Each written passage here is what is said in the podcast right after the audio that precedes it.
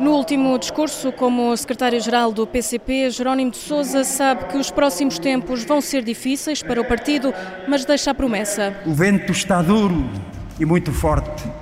Fustiga-nos o rosto, mas nunca nos hão de ver o vento apanhar-nos de costas, porque estaremos sempre virados para a frente. O PCP não vai ceder, diz o líder comunista, que tem também um alvo bem definido, o PS e o governo de António Costa. Com a obtenção de uma maioria absoluta pelo PS, alcançado na base uma operação de chantagem e mistificação.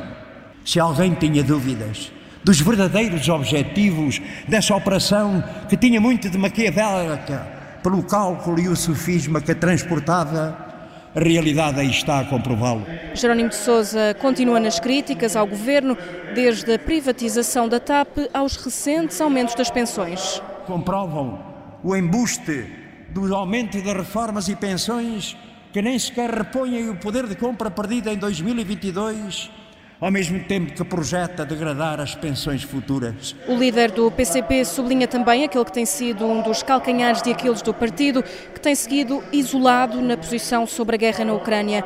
Jerónimo de Sousa fala em política de confrontação e aponta o dedo aos Estados Unidos e à NATO. É urgente a exigência do fim da instigação na guerra na Ucrânia por parte dos Estados Unidos, da NATO e da União Europeia e a abertura para vias de negociação com os demais intervenientes, nomeadamente a Federação Russa, visando uma solução política para o conflito. Jerónimo de Sousa, na despedida da liderança do PCP, 18 anos depois, a pasta é passada a outras mãos. Será Paulo Raimundo à frente dos destinos do Partido Comunista Português, já a partir deste fim de semana.